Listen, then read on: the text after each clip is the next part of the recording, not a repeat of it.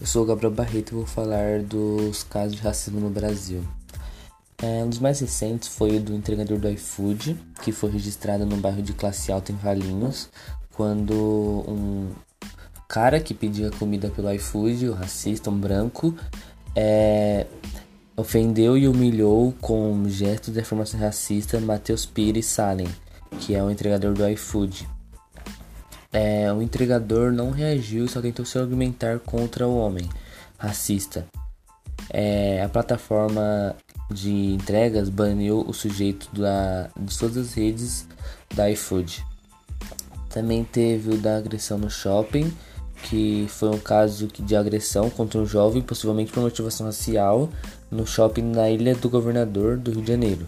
É, ele também era entregador do iFood é, Matheus Fernandes, ele tinha 18 anos, ele denunciou que foi agredido por ameaças por dois homens na Ilha Plaza Shopping, é, que havia comprado para o Dia dos Pais.